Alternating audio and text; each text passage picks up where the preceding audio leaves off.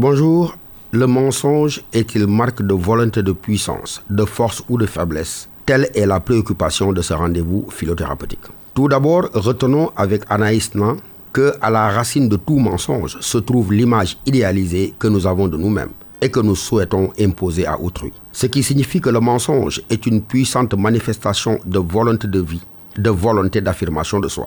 En ce sens, mentir à autrui, c'est vouloir lui faire miroiter et accepter une idée de nous-mêmes, construite par notre imagination féconde et qui ne correspond nullement à ce que nous sommes réellement. À ce titre, le mensonge relève du pathologique et relève d'une idée volontairement faussée de ce que nous voudrions paraître et que ce que nous savons contradictoire à ce que nous sommes au quotidien. Une approche opposée est celle-là qui voit dans le mensonge une marque intense de faiblesse et de déliquescence du moi. C'est la perspective du moi ouverte par Jean-Paul Sartre, montrant que, j'ouvre les guillemets, plus on est faible et plus on ment, la force suit une ligne droite, les boulets creux décrivent une parabole. Fin de citation. Mais pourquoi alors l'humanité persiste-t-elle dans le mensonge, à soi comme dans le mensonge à autrui La thérapie philosophique a cette persistance du mensonge nous est offerte par Anatole France, affirmant que, j'ouvre les guillemets, j'aime la vérité. Je crois que l'humanité en a grandement besoin, mais elle a bien plus grand besoin encore du mensonge qui la flatte, la console, lui donne des espérances infinies.